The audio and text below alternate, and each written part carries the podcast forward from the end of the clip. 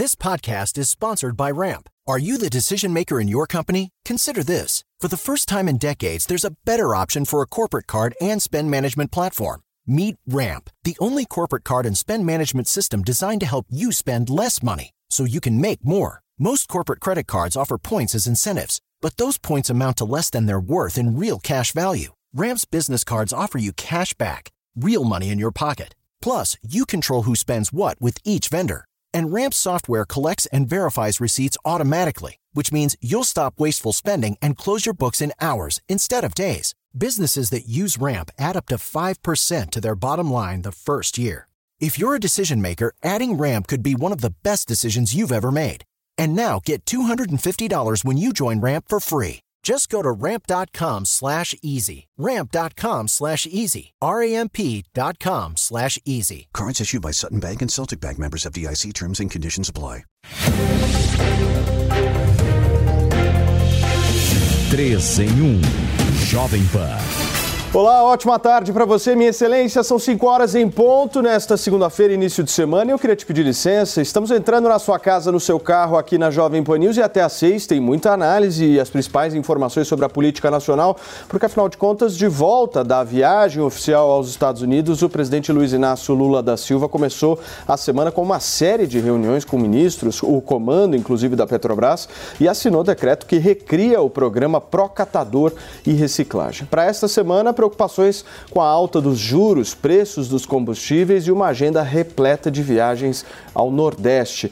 A gente separou um trecho de um discurso feito hoje por Lula que nós vamos comentar em seguida. Roda.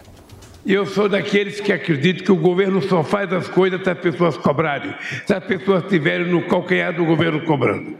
Vocês não podem se contentar com as poucas coisas que às vezes a gente oferece. É preciso que vocês se organizem mais. Cada vez que você reivindicar, a gente vai criando possibilidade de aceitando a reivindicação de vocês e transformando isso em decreto ou em lei, para que a gente possa transformar definitivamente todas as categorias de catadores e catadoras de materiais recicláveis como cidadãs de primeira classe. Muito bem, tá aí a fala do presidente Lula hoje pela manhã, num evento inclusive com catadores. Vamos conversar com o nosso time. Seja bem-vindo ao nosso Fábio Piperno, Jorge Serrão, já vejo por aqui também Nelson Kobayashi. Senhores, vamos nessa começar mais uma semana. Piperno, você sabe que eu sempre busco olhar do lado positivo das claro. coisas, né? E eu acho que o Brasil avançou, pelo menos de uma semana para cá. Hoje nós não temos mais um presidente sem palácio. Como é que você vê isso? Boa tarde, Paulo Matias. Boa tarde à nossa audiência, os colegas. Ah, eu acho que isso é um avanço, sim, né? Sinal que a reforma necessária, depois de mais um descalabro herdado, ela foi concluída. Isso é bom, né? A União não gasta mais com aluguel de hotel, com diárias de hotéis. E o novo presidente tem, de fato, o, o local que lhe é direito em condições de, enfim, abrigá-lo. Um vexame. A primeira vez que eu me recordo de um presidente que chega em um palácio, né, todo quebrado, todo, enfim, vandalizado e tal. Agora, sobre essa fala, eu acho sim importante que as pessoas, né, os, os diferentes grupos que compõem uma sociedade, eles, obviamente, se unam para poder fortalecer as suas, as suas reivindicações. É claro que os catadores de materiais recicláveis, eles têm sim muitas demandas, eles precisam de, de, algum canal para que eles possam ser ouvidos, por exemplo, da mesma forma que os ruralistas têm o Congresso Nacional. É uma bancada que chega aí a perto de 300 deputados que encaminha não só o presidente, mas a, aos próprios meios decisores lá do Congresso as suas reivindicações. A gente vê, por exemplo, o deputado Lupion, que hoje é quem lidera essa frente parlamentar da agricultura, do, enfim, do agronegócio, toda hora se expressar, toda hora falar, exercendo, aliás, o seu legítimo direito com a sua pauta de reivindicações, inclusive reclamando muito da transferência da Conab do Ministério da Agricultura para o Ministério do Desenvolvimento Agrário. Então, é justo sim que essas outras categorias tenham como vocalizar suas maiores, as suas principais reivindicações. Senhor, o presidente Lula voltou recente agora dos Estados Unidos. Eu quero saber o que, que ele trouxe na bagagem.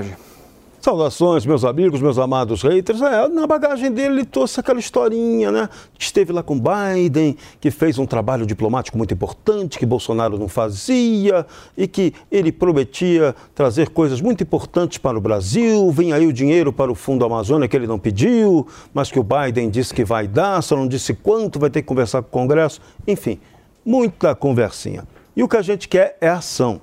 E hoje o presidente Lula num discurso para um nicho muito específico, que são os catadores de lixo reciclável, falou algo que valeria geral, para todo mundo.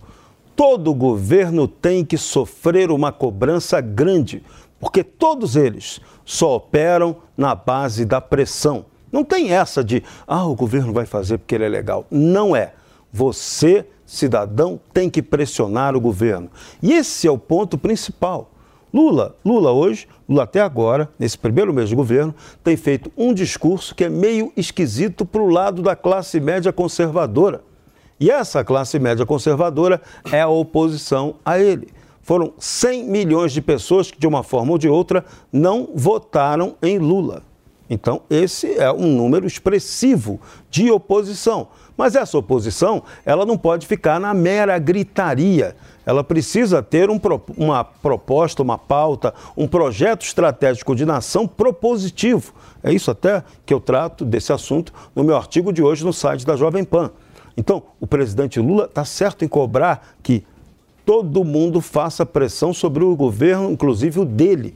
Mas a pressão tem que ser real. Não pode ser essa pressão de brincadeirinha que até agora também a oposição ao governo do PT está fazendo. Não está agindo de maneira concreta por enquanto. Por até o momento, o que estamos vendo é muita gritaria, inclusive no Congresso Nacional, mas pouca ação efetiva de proposta de contraponto efetivo ao projeto que o PT sequer ainda apresentou. Todo dia eu vou cobrar disso. Desde a campanha eleitoral eu cobro. Cadê o programa de governo do PT? Cadê o programa do governo agora, do presidente Lula? Então, oposição tem que ser para isso. Não é só para ficar inventando crítica, é, avacalhar, esculhambar o presidente da República por qualquer coisa que ele fale ou deixe de falar. A gente precisa de algo concreto.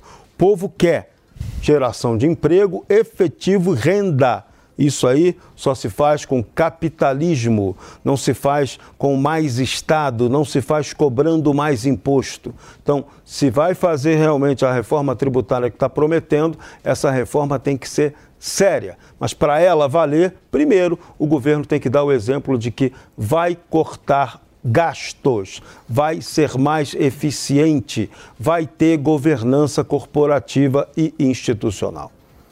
Muito bem, Nelsinho, essa oposição que o Serrão cita, ela passa necessariamente por Jair Bolsonaro ou você acha que ela vai por um outro caminho? Bom, não passa necessariamente pelo Jair Bolsonaro. Primeiro, boa tarde, Paulo, Serrão, Piperno e a toda a nossa audiência a direita, os conservadores, né, ou aquelas pessoas que assim não se intitulam, mas colocam um espaço de oposição ao governo do PT, elas têm hoje ainda no presidente Bolsonaro, em maior parte, a figura, né, a pessoa que personifica essa liderança de oposição, mas cada vez menos em razão do silêncio, da, da, da viagem, da omissão, muitas vezes, do presidente Bolsonaro. A gente está falando aqui sempre que não existe vácuo de liderança em política. E aí, quando você deixa um povo, quando você volta, já houve uma dispersão.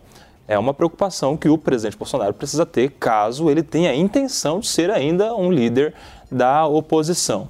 A gente já vem algumas semanas ouvindo que ele tem a pretensão de retornar ao Brasil, até o momento não, a gente não tem uma data do seu retorno, enfim. E aí outras pessoas vêm ocupando esse espaço de liderança de oposição, né? Nós temos governadores que estão no dia a dia lidando com imprensa, estabelecendo políticas públicas e que no noticiário vão aparecendo para a grande massa. É preciso que alguém seja o líder de oposição. O PL vem fazendo isso muito bem. O Valdemar da Costa Neto está tentando dar condições de todas as formas para o presidente Bolsonaro ser essa pessoa a, a liderar a oposição, né? Fez aí uma campanha importante para o Rogério Marinho no Senado, organizou o seu jantar, ele traz alternativas à própria pessoa do presidente Bolsonaro, como, por exemplo, a Michele, né? A Michele também esteve presente lá, é um nome importante que vem se cacifando do ponto de vista do carisma, do relacionamento, do discurso, dos atos sociais, que muito se distancia, por exemplo, das prioridades da atual primeira-dama, né? Você citou no começo do programa a reforma no Palácio. Agora não, nós, nós não temos mais um, um presidente sem palácio. E aí, Piperno, não é sem palácio do Planalto, porque o Planalto foi devastado no dia 8. É sem palácio da Alvorada, porque eles não queriam um chão danificado, um vidro trincado. A Janja quer uma reforma completa. Ela quer os móveis de primeira, né? Sabe-se lá a que custo, porque houve uma negociação ali com o TCU para que esses móveis fossem comprados, inclusive sem licitação. Se na cozinha de casa literalmente não tem respeito por licitação, imagina nas grandes obras públicas que a gente vai ter nesses quatro anos, né? Pois é. E agora em relação a esse último discurso que nós ouvimos do presidente Lula, quando ele diz que o governo, para agir, precisa ser pressionado pela população. Ele só se esquece de um pressuposto, uma premissa para que isso aconteça, que é o direito de manifestação. Quando as manifestações são aquelas que o agradam, ótimo, né? Manifesta que eu vou fazer. E aí é até importante dar um, um delay ali, um atraso, né? Na implementação de uma política pública. Por quê? Porque você deixa o povo clamar. E aí depois, quando você atende, você é um bonzinho, você é uma pessoa que se compadeceu do, da manifestação, você atendeu a súplica da população muito bom quando são essas, essas manifestações as de interesse. Mas e as manifestações questionam o governo. Será que o presidente Lula também é afeto? Será que é legal fazer uma manifestação questionando o uso do dinheiro público, o crescimento do Estado, a nomeação de ministros com histórico duvidoso em relação à gestão do dinheiro público? Será que essas manifestações são também de bom grado do presidente? A gente precisa ter liberdade de expressão para que essas manifestações movimentem o governo, inclusive nos pontos que não agradam muito o ego, a vontade do presidente Lula. Vamos aguardar como vai, como vai ser a relação do governo com essas manifestações que a gente tem. Tem aí de todos os lados para fazer, seja nas ruas, seja também nas redes sociais. Para ter manifestação na rede social é, é, preciso que haja um perfil que não seja bloqueado, por exemplo. Vamos ver como vai ser isso daí. Tudo bem. Você me pediu, Piperno? Claro, não. Depois né, de toda essa, digamos, esse longo discurso em defesa do presidente Bolsonaro e de ataques ao. Não defendi ninguém. Mas eu só queria dizer uma coisa, né? Ainda bem que a primeira-dama ela reclamou muito, sim, né, do vandalismo é, ao qual o, o Palácio do Alvorada acabou sendo enfim, objeto. E lá Mas no não teve, não só teve um vandalismo na Alvorada. Opa, as, nós vimos várias imagens. Uma denúncia. Fábio é muitas e muitas e muitas imagens. Só um minuto. As reclamações da primeira-dama Janja são anteriores ao 8 de janeiro em relação sim, ao sim. estado do Palácio do Planalto. Exato, exato. Para deixar isso registrado. Exato, do período ainda, né, da, da, lá da, do que antecedeu a posse. Agora, até, até porque levaram embora até, enfim, as moedinhas lá das emas, lá das fontes e tal, né? Outro escândalo, porque inclusive inventaram desculpas aí para terem retirado. Olha a que ponto aquilo chegou. Mas, enfim, de qualquer forma, né? É um caso que virou chacota aí nas redes, enfim, nas redes sociais, até porque fizeram uma declaração de entrega dessas moedas só depois do 8 de janeiro, porque até então, ó, bico fechado, né? Mas, moeda, mas... as moedas que estavam lá no lago, elas não eram dinheiro público. Cara. Não, então, É dinheiro que o povo joga. Até, até isso. Dinheiro que o povo se então, desfaz. Até isso foram pegar, né? Imagina. Mas não foram pegar, foram doar. Ah, é? Instituição. Ah, é. Então, Doaram para uma instituição. Seja, você é contra, você do, acha que não, deveria ficar lá o dinheiro. Ou seja, então. esse dinheiro só ficou lá, esse dinheiro, pelo jeito, ficou guardado por essas generosas figuras até o dia 10, né? Porque Imagina, até então. Tem um recibo não, isso, anterior. O recibo, que foi para. Você acha que dinheiro deveria ficar na lagoa em vez de para uma instituição de Nossa, caridade? Mas eu vou falar uma coisa, então, se a primeira dama for para Fontana de Treve, minha Nossa Senhora, né? Vai ter uma limpa geral por lá. Olha até que ponto esse pessoal Meu chegou. Deus do céu. Minha o nossa. Piperno, o dinheiro que estava lá jogado ah, no lago. Enfim, as moedinhas. As, moedas, as moedas que somavam dois mil e poucos reais. Sim quando a primeira-dama e o presidente foram sair, eles pediram para recolher aquele dinheiro e doaram para uma instituição de pessoas Quando? com deficiência. Doaram depois da denúncia.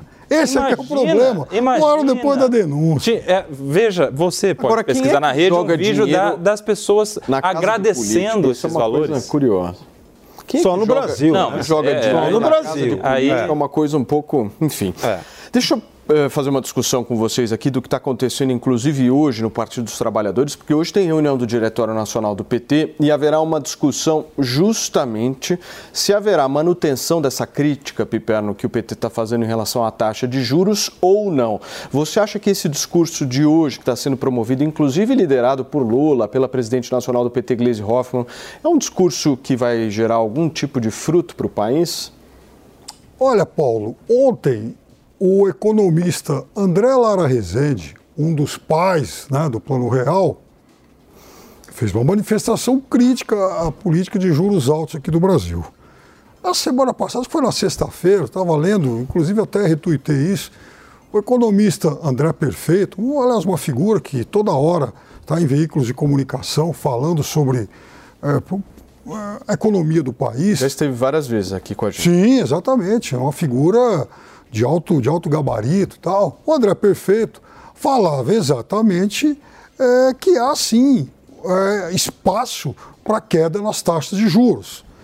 Eu vi, por exemplo, um texto muito bem humorado nesse final de semana no portal Infomoney, falando também sobre isso. Tá claro que há correntes de mercado que acham que o presidente, ao esticar demais a corda, ele acaba inclusive provocando o efeito contrário, de fazer com que a insegurança acabe, de certa forma, eh, enfim, anabolizando essas taxas que tendem a subir e tal. É uma leitura. O fato é o seguinte.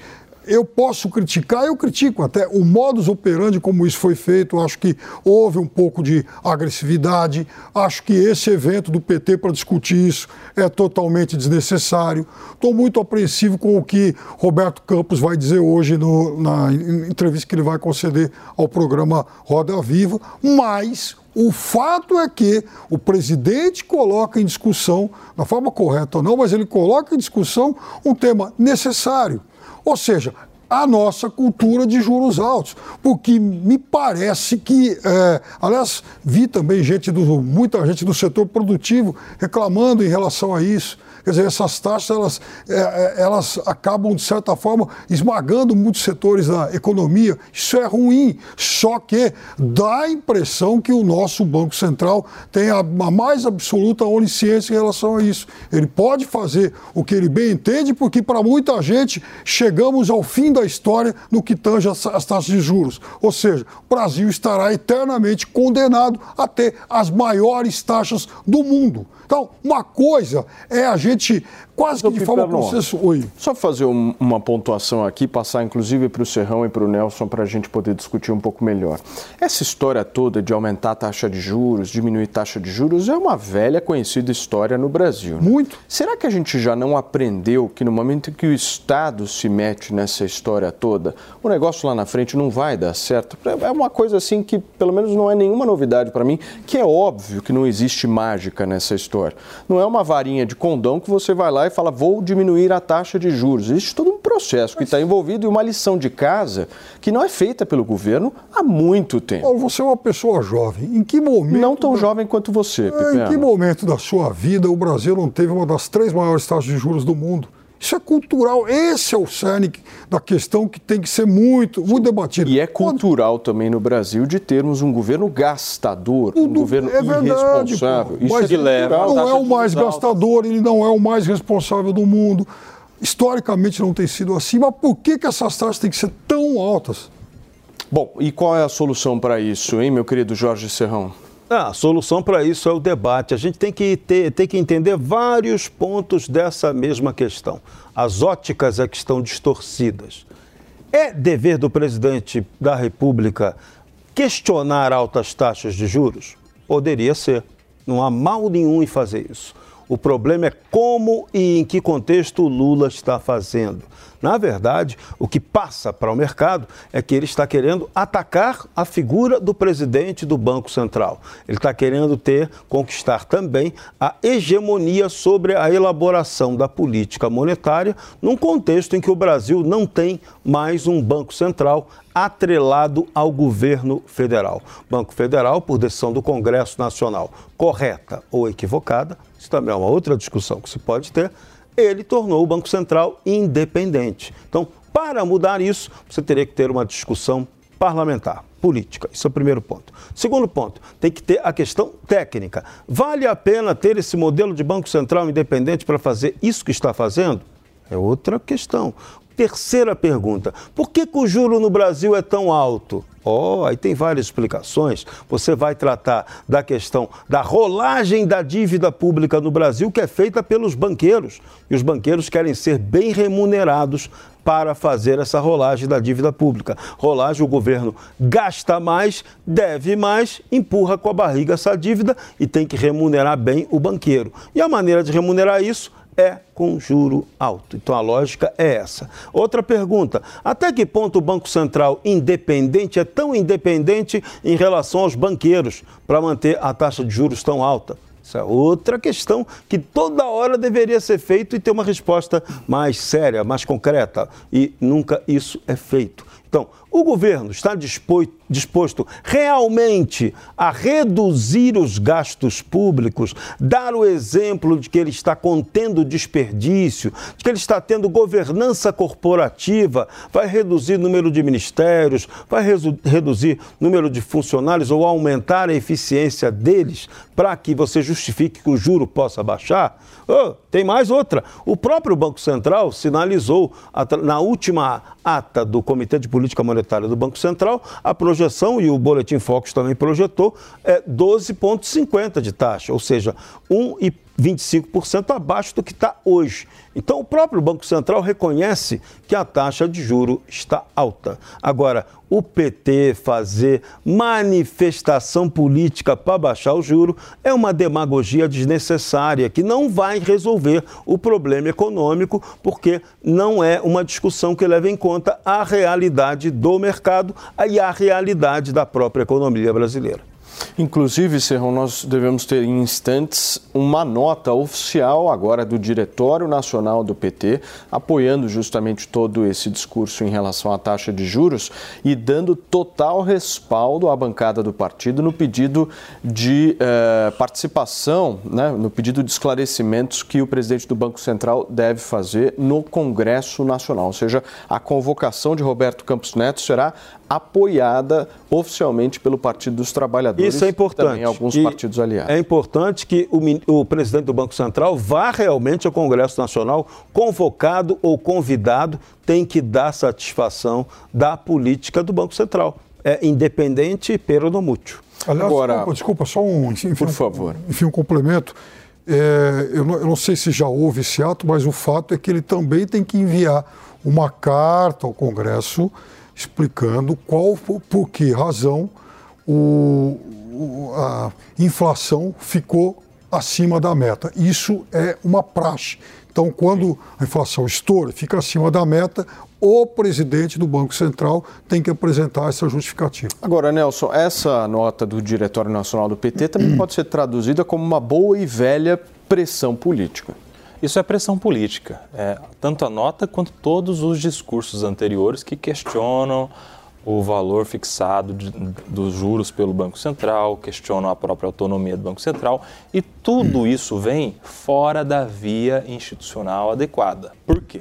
Porque o Banco Central ele só tem autonomia por força de lei. Se o presidente da República não gosta dessa autonomia, ele que apresente um projeto de lei. Até agora ele está só no discurso, só no microfone. Não tem nada de concreto que ele poderia fazer que, que, que já tenha feito. Nem ele e nem essa bancada de nenhum dos parlamentares do PT. Aliás, o diretório do PT, né, que tem aí muitos deputados federais, tem senadores, nenhum desses parlamentares também apresentou nenhum projeto de lei que altere, que revogue a lei que deu a autonomia ao Banco Central. Então, está indo pela via inadequada. E pior, cada discurso dele, desse, que é dado contra a autonomia ou contra a taxa de juros, só prejudica a economia. Por quê? Porque esses discursos indicam, fazem a, a, a, o mercado e todos os brasileiros criarem uma expectativa de que poderá acontecer uma mudança na lei para tirar a autonomia do Banco Central. Isso gera o quê? Diante dessa expectativa, uma insegurança na economia, porque o investidor, o grande empresário, a empresa de fora que poderia colocar dinheiro no Brasil, diante desse cenário de insegurança, dá um passo para trás, porque daqui a pouco alguém faz um investimento, vem o Banco Central e volta para o poder do governo e o governo vai colocar lá a taxa de juros que quiser, desvalorizando a moeda de acordo com as suas vontades. Vou dar só um exemplo aqui. Vamos supor que o Banco Central não tenha mais autonomia próximo das próximas eleições, quando estiver chegando ali no ano eleitoral. O presidente Lula, se tiver a caneta na mão, coloca uma taxa de juros lá embaixo. Coloca uma taxa de juros lá baixinha para incentivar financiamento. E o que ele vai falar para o povo é o seguinte: você agora tem direito, tem tem poder de comprar o seu carro, financia sua casa, financia é, um, um, um, capital de giro para você abrir sua empresa. Financia, financia, financia. Dá dinheiro para o povo. Isso é medida eleitoreira. Hum. Isso poderia gerar, num primeiro momento, um excelente negócio, uma economia borbulhando, né? O, Todo mundo consumindo, comprando. Isso, deixa, deixa eu só concluir, Piperno. Economia borbulhando, né? O que, que aconteceria no ano seguinte? Uma inflação terrível. Nós vemos na Argentina agora uma inflação de 100%. Já pensou se nós tivéssemos isso acontecendo no Brasil? Nós teríamos, teríamos essa possibilidade da perda do valor do dinheiro em razão de medidas eleitoreiras se não tivéssemos, se nós não, tiver, não, não tivermos aqui uma autonomia do Banco Central. Então, a autonomia do Banco Central protege o dinheiro brasileiro, o valor da moeda de medidas eleitoreiras. É isso que acontece. Quer falar, Pipano, por favor? Quero. Veja, Inicialmente quer dizer que eu sou a favor da autonomia do Banco Central, mas em momento algum o presidente teria o poder de ele definir taxas de juros. Primeiro, para acabar. Mas não é isso que ele está questionando o tempo todo? Bom, ele pode, ah, então, aí vamos a uma diferença muito sutil que é usada de forma um pouco confusa. Uma coisa é o presidente questionar as taxas, outra coisa é o presidente questionar a autonomia.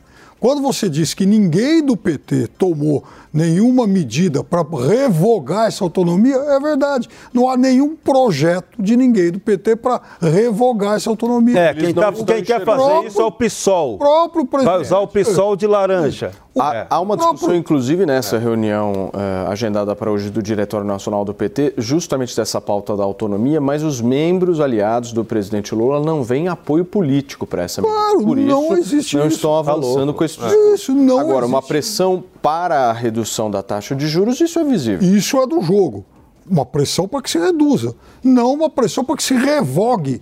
A revogação não vai acontecer, mesmo que o PT queira, junto com o PSOL, junto com o SEMA, ou seja, isso tem que passar pelo Congresso.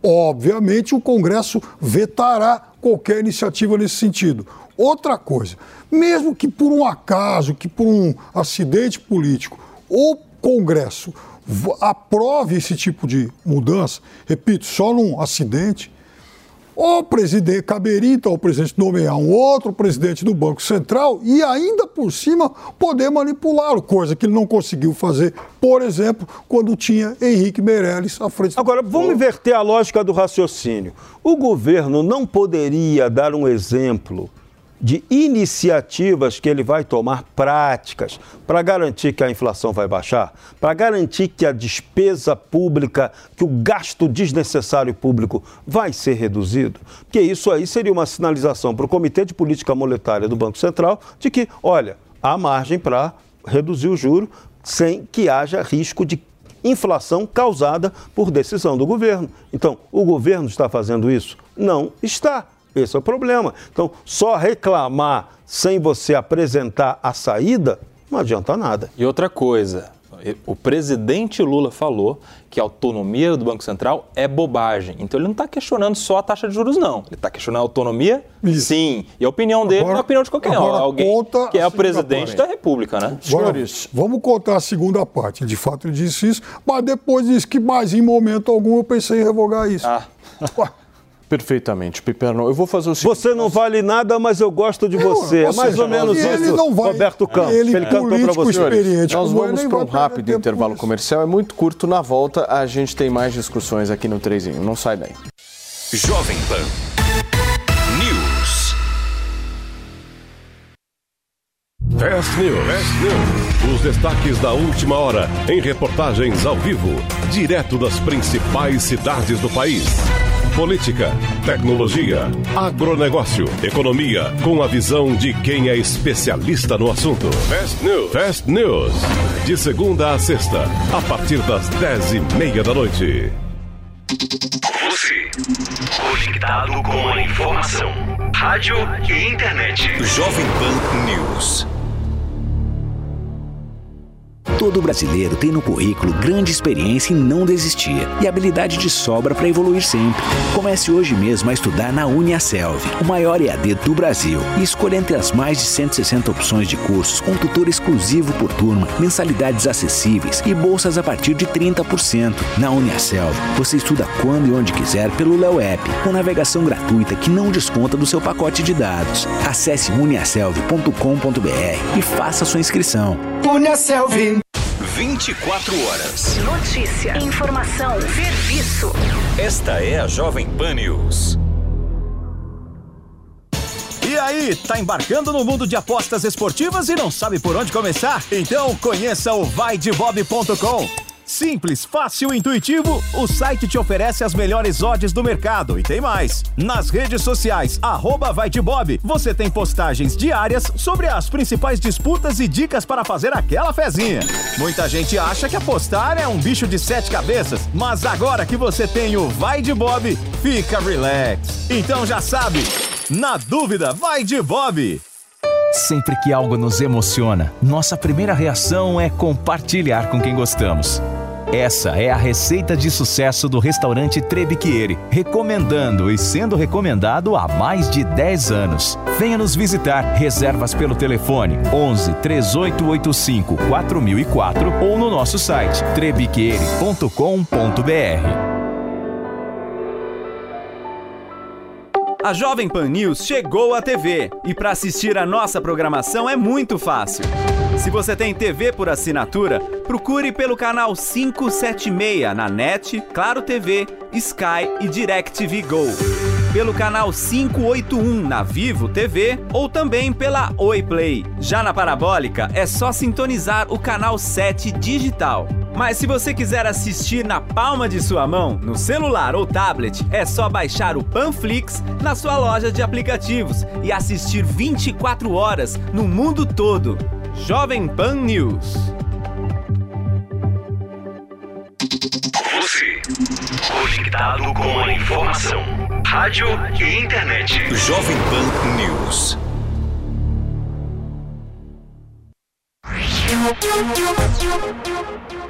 retomada da China e mostrando que, é, dependendo do sucesso do Brasil nessas negociações, o Brasil, só por conta do aumento nas cotações das commodities, não só agrícolas, mas também do, do, do ferro, e principalmente de algum possível aumento nessas trocas com a China, pode ter um crescimento do PIB ampliado aí de 0,5% a 0,8% em 2023. E Alckmin faz muito bem esse trabalho de bastidor, até porque é, certamente o presidente não vai viajar sozinho para lá, vai levar uma delegação de empresários e muitos dos quais têm conversado com o Geraldo Alckmin, que foi para o governo. É, marcando a ressurreição da sua carreira política, também para isso sabia que ele ia ter esse papel de ponte com esses setores. Agora, Serrão, ele virou uma espécie também de xodó de alguns parlamentares, né? No momento em que esses parlamentares não têm uma certa interlocução com o governo, ele virou uma boa ponte.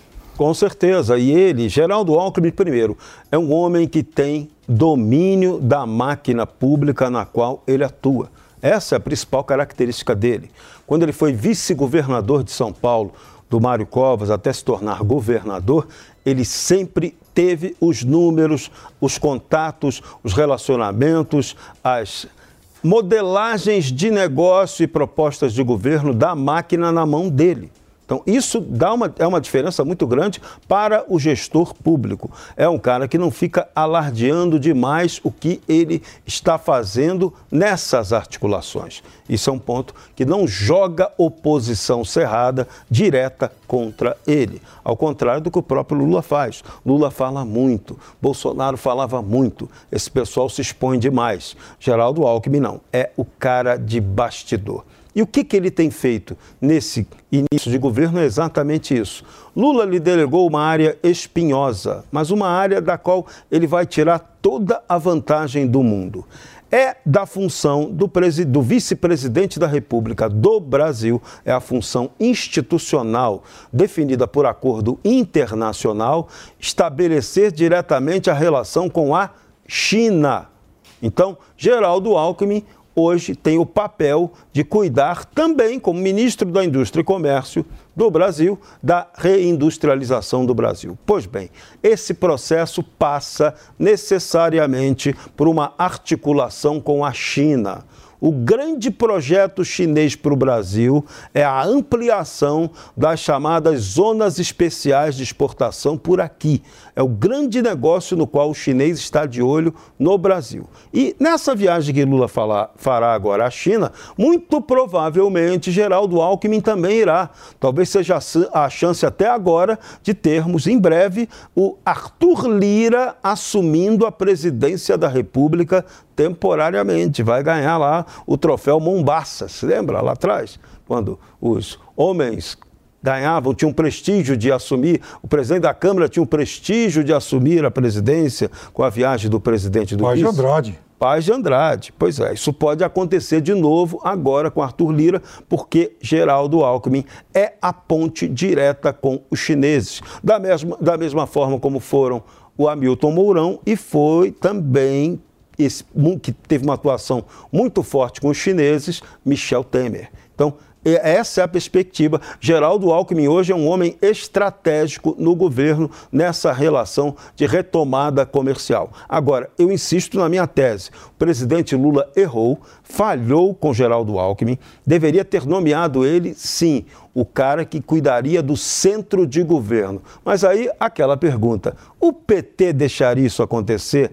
Não mas Geraldo Alckmin seria a pessoa mais qualificada por equilíbrio, por conhecimento de máquina, por modus operandi, a ser o grande gerentão do governo do PT e deixar o presidente Lula cuidar das questões políticas. Lula perdeu, jogou fora essa oportunidade que também Jair Bolsonaro jogou com Hamilton Mourão por problemas pessoais que eles tiveram. Então, quando você erra nesse tipo de ponto, o custo pode ser cobrado mais na frente. Geraldo Alckmin é que é esperto está tirando proveito das articulações que ele vai fazer. Nelson, eu vou querer ouvir seu comentário, mas antes, deixa eu acionar aqui no 3 em 1 desta segunda-feira o nosso Vitor Brown, porque daqui a pouquinho, daqui a pouquinho mesmo, em instantes, vai começar os Pingos nos Is na programação da Jovem Pan News e o Brown está preparado, não veio hoje com a gravata específica dos Pingos, mas sempre muito elegante. Certo, meu querido Vitor? Seja bem-vindo. Aí eu não garanto não, Paulo, mas agradeço o elogio do amigo, boa tarde para você, pessoal aí da bancada,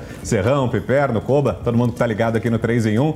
É isso, daqui a pouquinho tem os pingos nos is. Vamos falar sobre o pedido da AGU para a condenação definitiva dos acusados de financiar os atos do 8 de janeiro em Brasília. Tem também o jantar de aniversário do PT. Você que gosta de uma festa, Paulo, ouça essa, tem convites já sendo vendidos a 20 mil reais. Que tal? Para a festa de aniversário do PT e ainda dá para garantir uma foto com o presidente Lula. A gente vai contar isso aí daqui a pouquinho aqui no Pingos. Vamos falar também das novas declarações do ex-presidente Jair Bolsonaro, que continua lá nos Estados Unidos, falou mais uma vez nesse final de semana e a gente vai trazer daqui a pouquinho aqui no Pingos. Comigo os nossos comentaristas, Thiago Pavinato, Cláudio Dantas, Roberto Mota e José Maria Trindade. Começa mais cedo a nossa transmissão no YouTube, a partir das 5h40, no canal de Os Pingos nos Is e também na Panflix, logo depois do 3 em 1, às 6 em ponto, no rádio e na TV Jovem Pan News. Paulo. Tá aí o nosso Vitor Brown, vocês sabem, meu querido Piperno, é complicado isso, né? Ser acusado de quem gosta gosta de festa, mas quem vai no bloquinho é este que vos fala. Mas tudo hum. bem,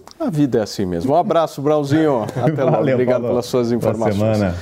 Meu querido Nelson Kobayashi, vamos voltar na nossa discussão aqui em relação a Geraldo Alckmin, porque é, eu me lembro no ano passado do discurso da Frente Ampla. Eu gosto sempre de lembrar isso aqui para que a gente possa fazer uma certa comparação do que foi dito na campanha para a prática do governo.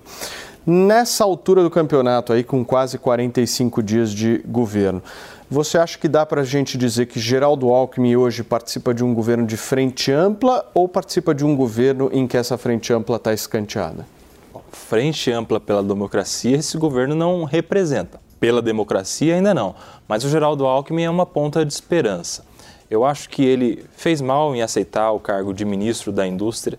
Ele deveria continuar apenas como vice-presidente, porque nesta função ele teria condição de caminhar transversalmente em todos os outros ministérios, de ter uma representatividade da presidência da República com o próprio Congresso Nacional, com os parlamentares, com todos os ministros, com a sociedade, enfim. Seria, seria uma função mais nobre, apenas de vice-presidente. Quando ele assume o ministério, ele acaba descendo um degrau, descendo para a prateleira de baixo e acaba sendo mais um ministro. É claro que um ministro com uma estrelinha, né? um ministro vice-presidente da República.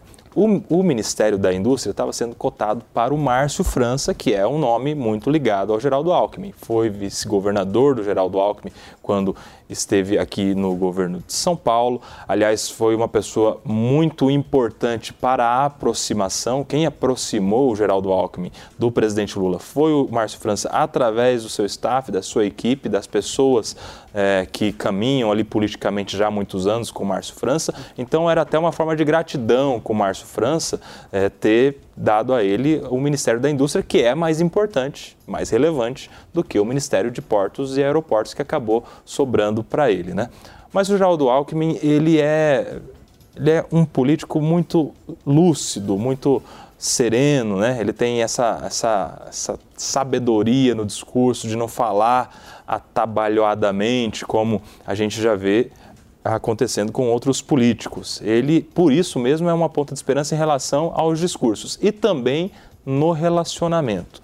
O Geraldo Alckmin, não à toa, foi governador tantas vezes aqui do estado de São Paulo, que é o estado que né, tem a capital econômica do país, é o estado mais rico, é o estado mais populoso, é o estado que eleitoralmente também é o mais populoso, tem mais eleitores. Então, o Geraldo Alckmin é uma pessoa muito importante para esse governo para servir ali como um, um background, como um, um, alguém que deu um amparo, uma guarida necessária do ponto de vista da estabilidade política para o presidente Lula.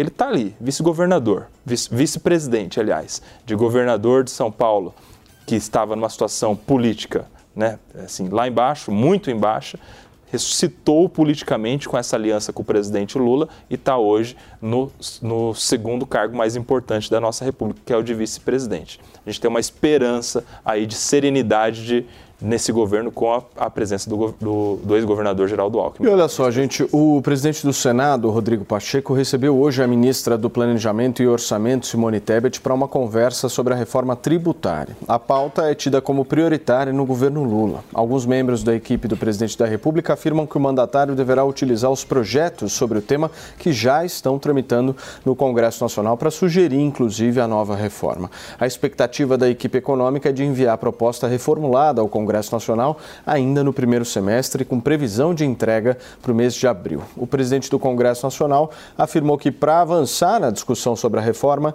será necessário alinhar as equipes do Ministério e do Senado. Meu querido Piperno, se a gente analisar do ponto de vista político, você acha que já está tendo algum tipo de disputa na área econômica do governo? Porque essa é uma pauta que Simone Tebet está tentando liderar, Fernando Haddad está tentando liderar, Mercadante, eu já vi inclusive falando sobre isso. Como é que você vê? Na verdade, Paulo, não há exatamente uma disputa dentro do governo pela liderança dessa pauta.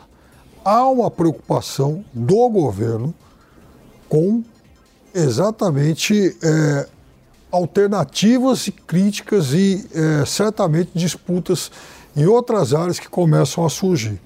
Então, para que as pessoas entendam bem, há dois projetos tramitando, um na Câmara, um, do, um no Senado.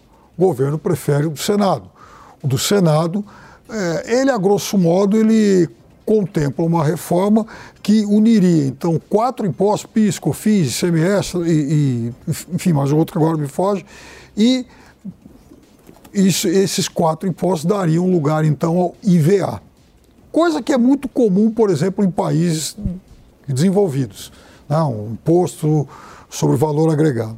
Mas vejam, há disputas entre Câmara e Senado pela paternidade e há, inclusive, a ideia de que é, esses projetos sejam unificados e caminhem, então, numa comissão que una as duas casas. E isso causa, inclusive, um certo ciúme, porque as duas casas buscam protagonismos. Outra coisa, há setores que identificam é, prejuízos para eles com, essas, com esse formato.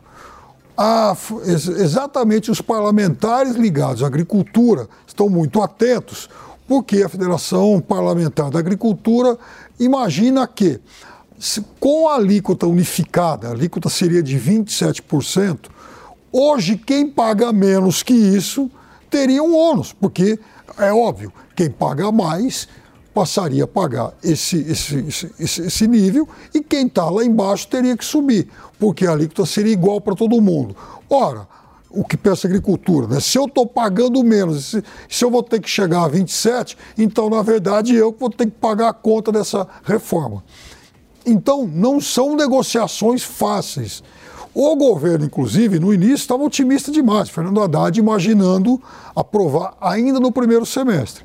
A Simone Tebet, com mais experiência parlamentar, há poucos dias ela falou: olha, eu espero que isso a gente consiga definir em agosto. E eu acho que esse é um prazo bem razoável para um tema tão complexo. Mas, Piperno, você não acha que um tema tão complexo quanto este não deveria ter um certo líder dentro do governo? Não está havendo uma certa bateção de cabeça aí entre Simone Tebet e Fernando Existe um líder no governo. O líder no governo em relação a esse projeto chama-se Bernardo Api que é quem tem, inclusive, detalhado o projeto com todos os setores. Sim, mas Bernardo Api não tem relevância política nenhuma, nem muito menos cargo. Eu estou me referindo a, a ele trabalha, ministro. Não, ele é do Ministério da Fazenda. Sim, eu sei, mas não vai liderar politicamente isso. Esse é o meu ponto. É, quem é que é... fala pela reforma tributária? Quem que apita, quem não, é, não é quem apia, é quem Exato, apita. Meu é. Jorge Serrão, essa é a minha é. dúvida. É. Por favor, Serrão. Por favor.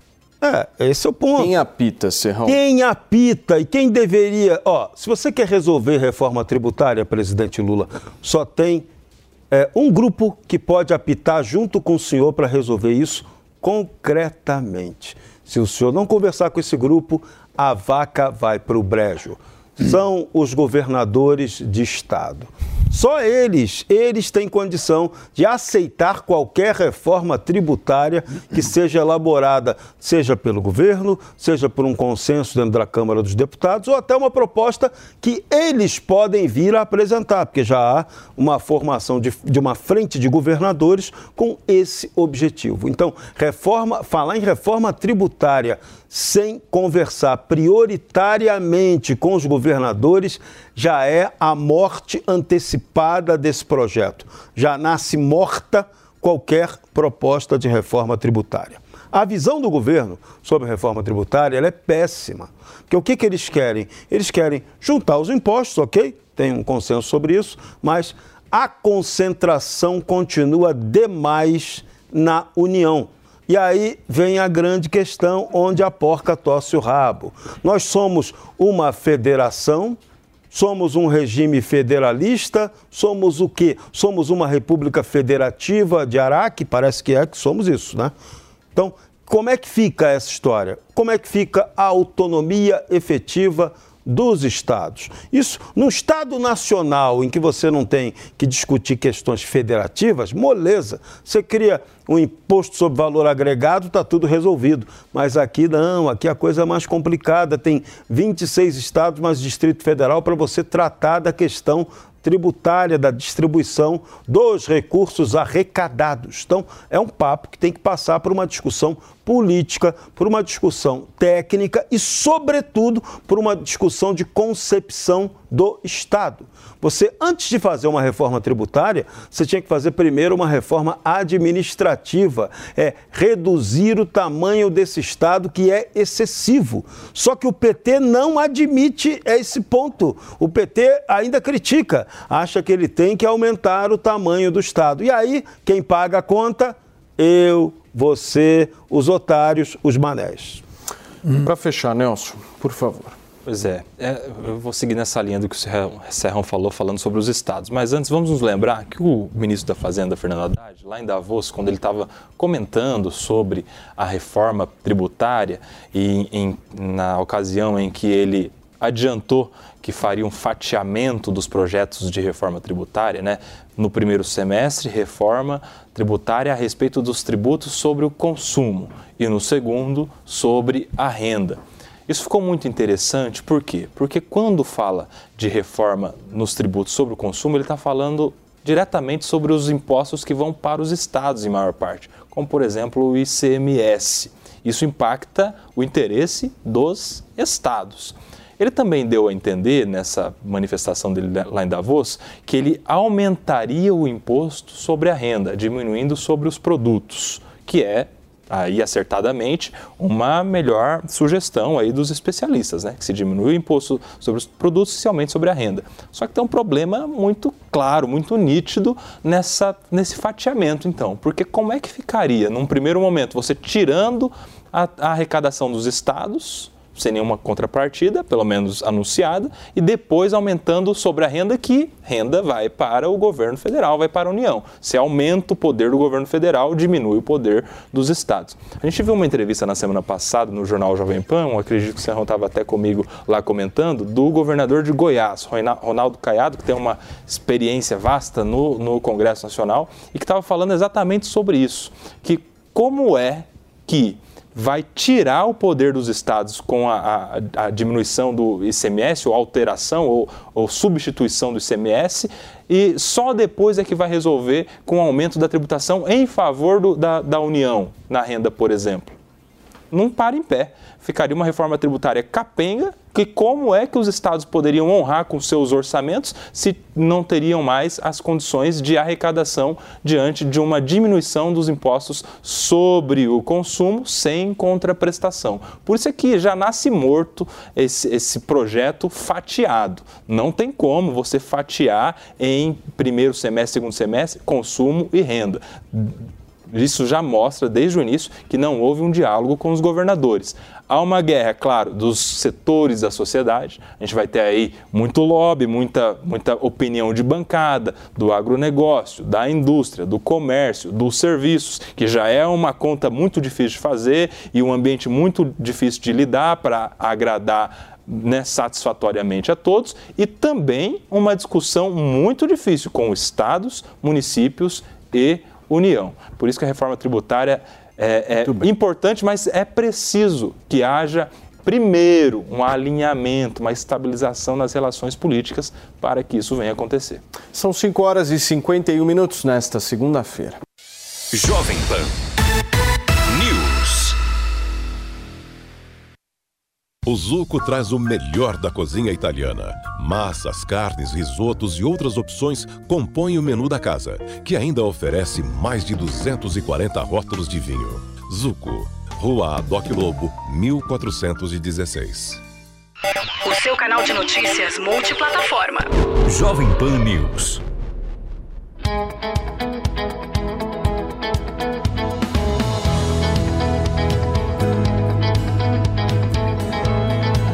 Pronta, com Pati Leone. Olá, eu sou a Pati Leone e hoje nosso assunto é sobre a culinária. O Catar promete boas experiências gastronômicas. A base alimentar Qatari é uma mistura de sabores com forte influência iraniana, libanesa e indiana. Carne de cordeiro, peixes e frutos do mar não faltam do cardápio o feijão, arroz dos catares, ou seja, o prato nacional deles é o matbus, feito de arroz basmati, muitas especiarias e normalmente carne de cordeiro. Mas se você for ao Catar, e não é daqueles turistas que gosta de experimentar pratos típicos, saiba que há muitos restaurantes internacionais, principalmente em Doha. E se você tiver saudades de comer um bom hambúrguer, não terá problemas para encontrá-lo.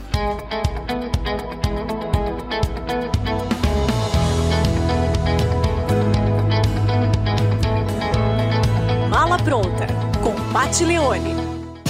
E aí, tá embarcando no mundo de apostas esportivas e não sabe por onde começar? Então conheça o vaidebob.com. Simples, fácil e intuitivo, o site te oferece as melhores odds do mercado e tem mais. Nas redes sociais, arroba vai de Bob, você tem postagens diárias sobre as principais disputas e dicas para fazer aquela fezinha. Muita gente acha que apostar é um bicho de sete cabeças, mas agora que você tem o Vai de Bob, fica relax. Então já sabe, na dúvida, vai de Bob. E se eu te disser que existe uma grande oportunidade para você faturar no mundo digital? Não precisa de seguidores nem de experiência. O curso Empreendedor Digital vai te ensinar em sete módulos todas as ferramentas para trabalhar ou como afiliado ou como criador de produtos digitais. E não importa a sua profissão, você pode monetizar seu conhecimento. Garanta essa oportunidade. Acesse agora niucursos.com.br e se inscreva. 24 horas. Notícia, informação, serviço. Esta é a Jovem Pan News.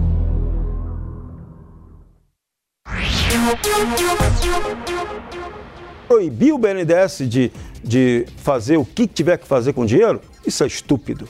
Para vocês que chegaram agora através do rádio, são 5 horas e 54 minutos. A gente está debatendo aqui no 3 em 1 justamente alguma proposta, uma proposta específica do Congresso Nacional de alguns deputados e senadores em relação ao bloqueio do financiamento do empréstimo do BNDES para países vizinhos que por um acaso não tenham ainda correspondido, né, meu querido Nelson Kobayashi, ou seja, quitado as suas dívidas aqui com a nossa nação. Como é que você vê isso? Você compartilha dessa opinião do Serrão, que é algo negativo?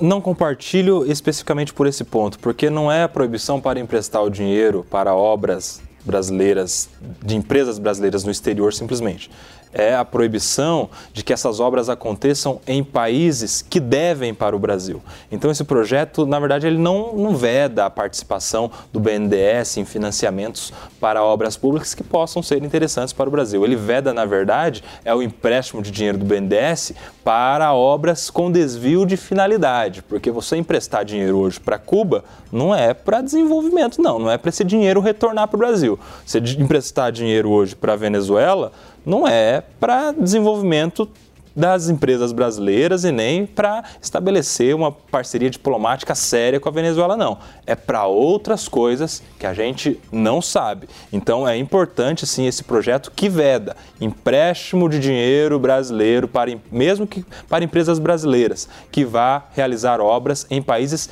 que não pagam, países inadimplentes, países que dão o calote e que estão no SPC e no Serasa do Brasil. Serrão, esse teu comentário foi baseado muito numa visão liberal né, da economia. Com certeza absoluta, não cabe. Você, toda vez que você bota o Estado regulando, você está fazendo bobagem, para não usar um outro termo mais claro. Muito bem. Piperno, você como um bom liberal, como é que você enxerga isso? Eu não sou tão, tão liberal assim em tudo, né? Eu sou muito liberal nos costumes, em outras questões. Mas, veja, eu acho que eu vou repetir o que eu disse 15, 20 dias atrás. Eu sou contra qualquer tipo de empréstimo para Cuba e Venezuela, porque eles são caloteiros. Então, veja, se você, Paulo Matias, for pedir um crédito, for solicitar um crédito para qualquer instituição bancária, ela vai analisar o teu histórico. Se você tiver dívida com ela, não, enfim, se você estiver dando calote nela, ela não vai te emprestar mais.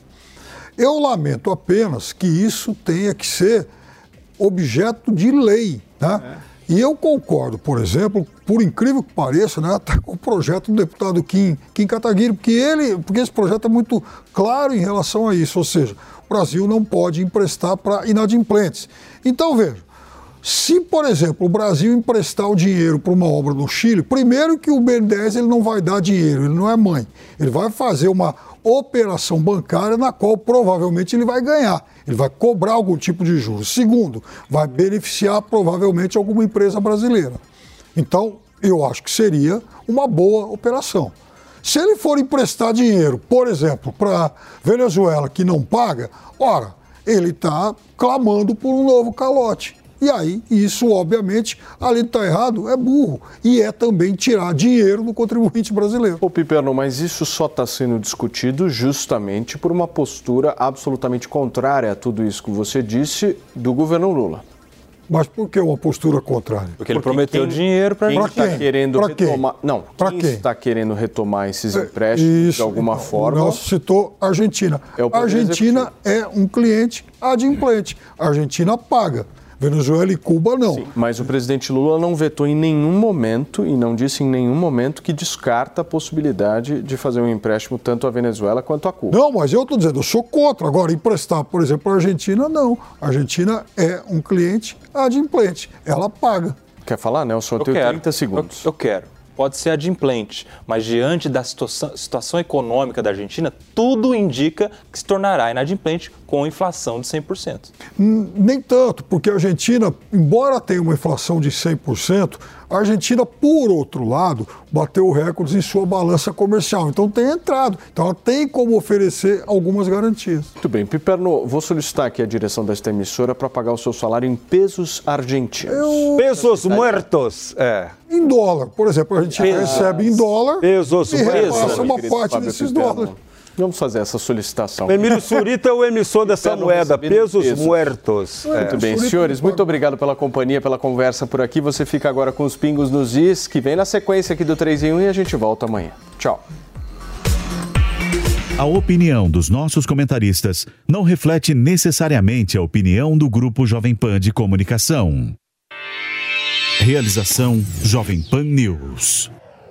Judy was boring. Hello. Then Judy discovered ChumbaCasino.com. It's my little escape. Now Judy's the life of the party. Oh, baby, Mama's bringing home the bacon. Whoa, take it easy, Judy. The Chumba life is for everybody. So go to ChumbaCasino.com and play over 100 casino style games. Join today and play for free for your chance to redeem some serious prizes. ChumbaCasino.com. No purchase necessary. Void where prohibited by law. 18 plus terms and conditions apply. See website for details.